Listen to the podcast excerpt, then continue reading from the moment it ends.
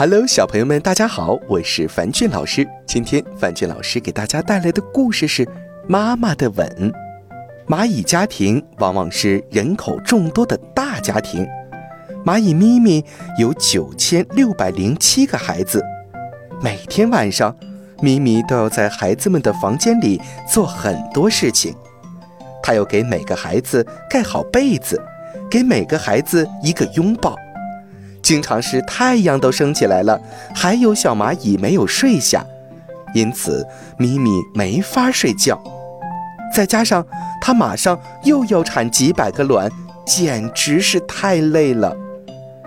蚂蚁咪咪问了很多人，最后帮蚂蚁咪咪想出解决办法的是博学的猫头鹰先生。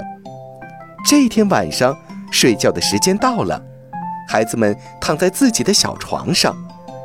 咪咪温柔地亲吻了他的一个儿子，这只小蚂蚁亲吻了隔壁床上的兄弟，还小声地说：“这是妈妈给你的吻。”这个吻就这样一直传递下去，直到所有小蚂蚁都收到了妈妈的吻，咪咪也终于能睡觉了。